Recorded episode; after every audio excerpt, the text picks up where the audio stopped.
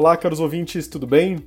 É muito bom estar mais uma vez com vocês aqui no Único, podcast do Matos Filho. Bom, neste episódio apresentamos o terceiro e último capítulo da nossa série especial sobre os desafios tributários após o fim da pandemia do novo coronavírus. Hoje vamos discutir o papel do CARF e as formas alternativas de solução de conflitos. Eu sou Ricardo Rosseto e para analisar esses temas convidamos os sócios João Marcos Colucci, Gabriela Lemos, Alessandra Gomensoro e Ana Paula Lui Barreto. Gabriela, após o fim dessa pandemia, você acredita que as formas alternativas de resolução de conflitos irão se intensificar? E, na sua opinião, até onde esses instrumentos vão refletir nos debates judiciais que já estão em curso? Bom, obrigada pela oportunidade de participar aqui desse podcast. É, o tema das é, alternativas para a solução de conflitos junto ao fisco é algo que é que vem tomando corpo já há algum tempo, mesmo antes do início da pandemia, a gente viu um movimento muito forte por parte da Procuradoria da Fazenda Nacional, especialmente no intuito de viabilizar a discussão direta com os contribuintes para formalizar acordos, né? Que tipo de acordos são esses que a gente vê o fisco buscando é, tratativas direto com o contribuinte de forma que se evitassem as disputas, seja judiciais ou administrativas, que se alongavam por muito tempo. Num primeiro momento, o tema começou com o negócio jurídico processual, que eram mecanismos para viabilizar garantias em execuções fiscais, então, com alguma flexibilidade, era facultado ao contribuinte é, medidas e, e, formas mais fáceis de se garantir o crédito tributário e viabilizar alguma discussão judicial que fizesse sentido, inclusive para o fisco. Então, eles buscavam muito nessas conversas e tratativas discussões que fizessem sentido e que não fossem simplesmente com o propósito de adiar um desfecho, um pagamento do crédito tributário. Depois, o próprio negócio jurídico processual também passou a ser uma alternativa para viabilizar o pagamento em parcelas mais alongadas. Então, ao invés de se fazer um parcelamento em 60 meses, o próprio programa do negócio jurídico processual viabilizava que os parcelamentos, que essa regularização das dívidas fossem feitas em até 120 parcelas mensais, permitindo que o contribuinte tivesse um pouco mais de fôlego financeiro para quitar suas obrigações sem sofrer aí com, com penhora online especificamente, bloqueio de conta corrente. Depois do negócio jurídico processual, passou a tomar muito corpo a transação. A transação são medidas que já, já estão sendo implementadas, seja pela Receita Federal e pela Procuradoria da Fazenda Nacional, como formas, mais uma vez, de viabilizar que o contribuinte possa regularizar seus débitos fiscais. Os benefícios ainda são tímidos oferecidos pela regulamentação, pela legislação. Então, não são todos os casos que justificam uma adesão ao programa de transação para a regularização das dívidas fiscais. Mas o que a gente percebe é que existe uma iniciativa, existe uma vontade por parte da Procuradoria de estabelecer uma, um, um, uma discussão com o contribuinte, de estabelecer um contato e viabilizar formas mais simples e menos custosas de se levar adiante as discussões é, judiciais. Além da, do negócio jurídico processual e da transação, existe um instituto muito comum, que é a arbitragem, que vem sendo muito debatida, mas por enquanto esse debate está na academia. Então, no, na, na, doutrina, nos estudiosos do direito, a gente percebe aí um interesse de que, que exista a possibilidade de uma arbitragem em, em matéria tributária, mas hoje isso ainda não é viável, ainda falta regulamentação, falta legislação para tanto. Mas é algo que certamente vai continuar a ser buscado pelo, pelo, pelo contribuinte. E, além disso, a gente tem aí os, os, já conhecidos programas de anistia, de parcelamento facilitado, que é o Refis, famoso Refis, que muita gente faz a adesão a esses programas em, determinadas, em determinados momentos. A verdade é que a gente passou por um longo período com inúmeros programas sendo abertos e reabertos por parte do governo federal, os contribuintes estavam numa situação até de, de aguardar novos programas e novas edições de, de programas que fossem favoráveis para a quitação de tributos. E esse último governo, o, o federal, é, foi iniciado aí com, com o interesse de não ter e não trazer novos programas de anistia, de refis. Só que com a, a, situação da pandemia, a situação acho que se altera um pouco, na medida em que muitos contribuintes estão enfrentando muita dificuldade com as suas atividades empresariais. Então, é bem verdade que muita gente vai ter dificuldade de firmar, de arcar com os tributos e, e de, de manter sua regularidade fiscal. Então, é esperado, é razoável que a gente venha a ter uma mudança nessa perspectiva de, de adiamento aí de, desses planos de, de anistia. E hoje, inclusive, a gente já tem projetos de lei em andamento no Congresso, tratando de programas de anistia, trazendo aí reduções relevantes para os contribuintes que fizerem sua opção por aderir a esses programas. E no final do dia, o grande objetivo de qualquer uma dessas, dessas alternativas, dessas formas alternativas de solução de, de, conflito com o fisco, o que se espera que aconteça é, é, que haja desistência das discussões, sejam elas judiciais ou administrativas.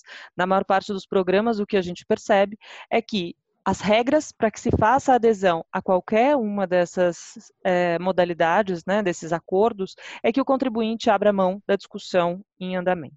João, existem projetos de lei em tramitação no Congresso que podem trazer novidades e oportunidades para os contribuintes? Você poderia apresentar alguns detalhes dessas principais propostas? Bom, é um prazer participar desse podcast.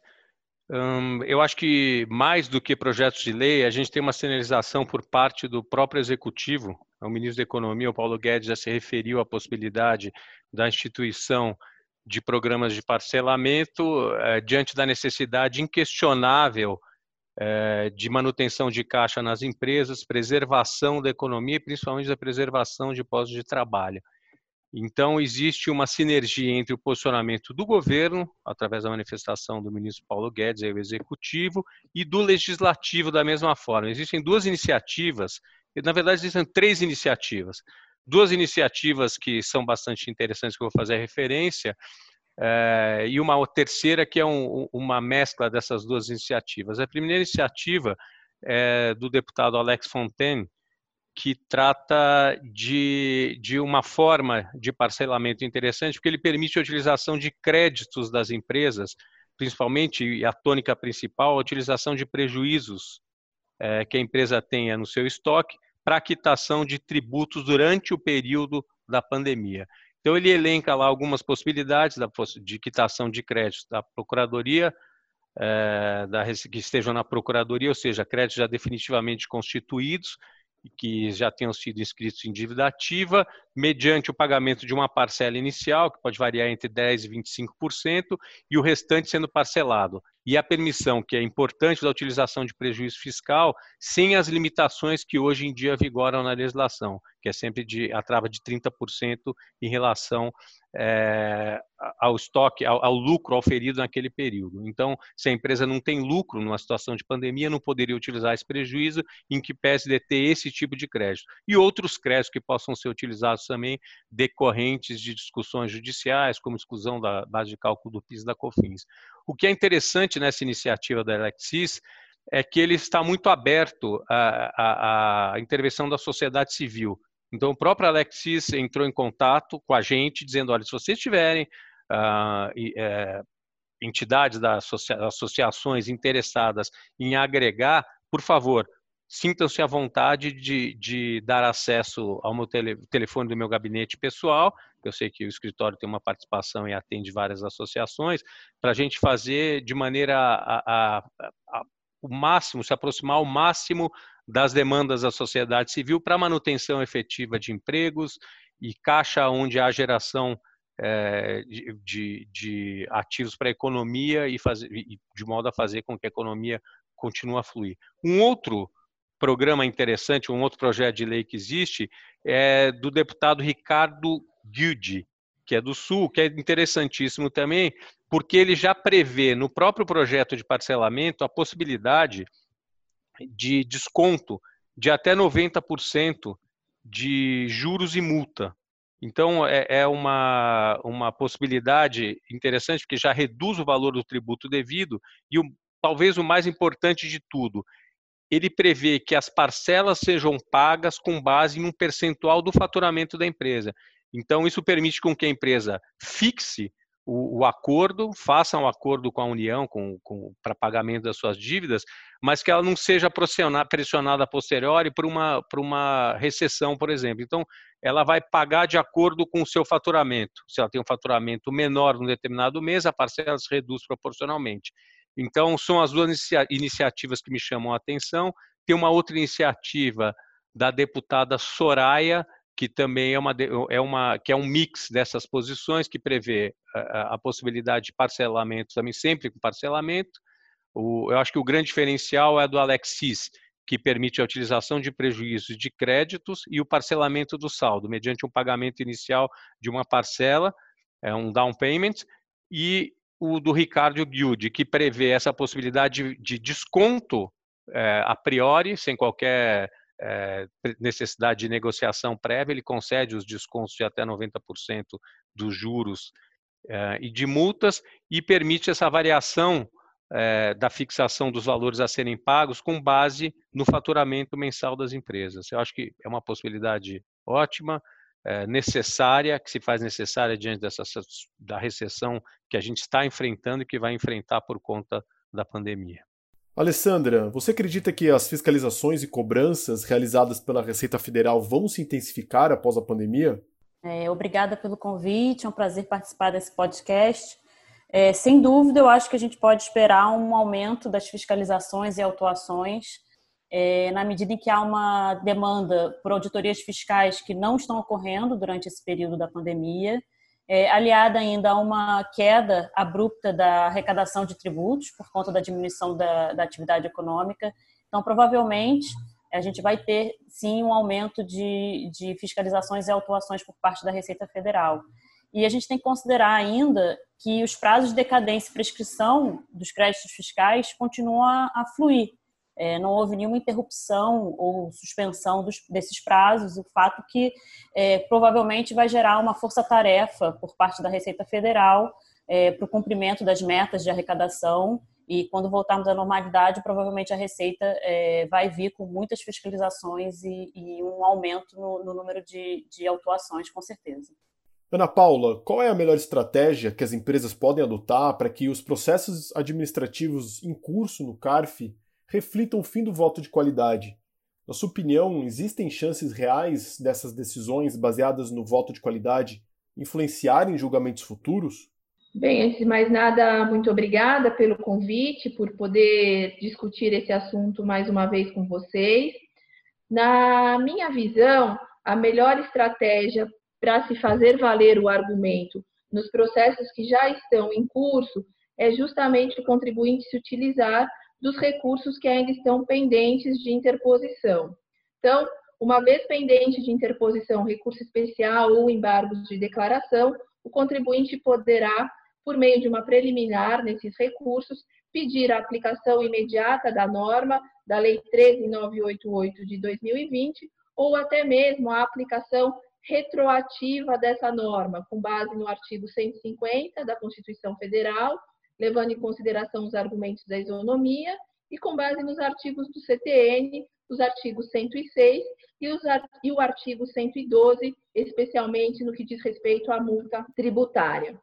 Para aqueles processos onde não existem mais recursos pendentes de interposição, talvez a melhor estratégia seja o protocolo de uma petição, pedindo justamente a aplicação da norma e esclarecendo é, a interpretação retroativa ou imediata com base nesses mesmos argumentos que eu comentei anteriormente. E certamente as decisões que passam agora a ser analisadas e julgadas, levando em consideração a aplicação da lei nova, da lei 13988, é, irão formar a nova jurisprudência do CARF e a nova jurisprudência da Câmara Superior, justamente tendo por consideração não mais a aplicação do voto de qualidade, mas sim, em caso de empate, o julgamento favorável ao contribuinte.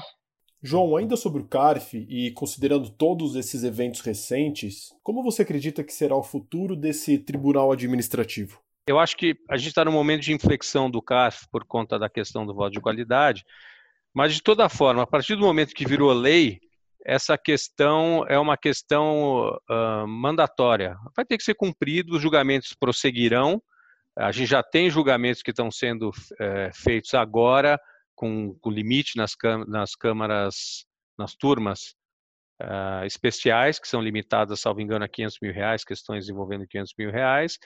E esses julgamentos têm acatado o novo dispositivo de lei, portanto, aplicando em caso de empate uh, a decisão em favor do contribuinte. Eu entendo que o CARF vai continuar a prestar o serviço que sempre prestou de revisão dos lançamentos fiscais é, nos quase 100 anos, são mais de 94 anos de existência do tribunal, com a mesma lisura e vinculados à lei, porque são funcionários do Ministério da Fazenda, mesmo os indicados pelas confederações, que passam a prestar serviço para o Ministério da Fazenda e estão vinculados à lei. Então, eu vejo o tribunal como dando continuidade ao ótimo trabalho que ele sempre prestou, com essa nova, com a introdução dessa novidade legislativa, que é, é em caso de empate, a decisão vai ser entendida como favorável ao contribuinte em função do princípio indúbio pro réu, na dúvida em favor do contribuinte, não mais como foi nas últimas décadas em favor da fazenda. Me parece que se valia enquanto era em prol da fazenda, vai continuar valendo agora em prol do contribuinte. Entendo que é simplesmente uma opção legislativa que há que ser acatada, inclusive sob pena de cassação do mandato de qualquer conselheiro que não aplicar esse dispositivo legal, porque a atividade do conselheiro é exclusivamente vinculada à lei. Inclusive, não só com relação é, à fundamentação das decisões e dos votos, mas também na, no cumprimento do procedimento do julgamento em si, é, portanto, necessariamente acatando esse novo dispositivo legal. Os julgamentos prosseguem com a tranquilidade e a técnica que sempre tiveram.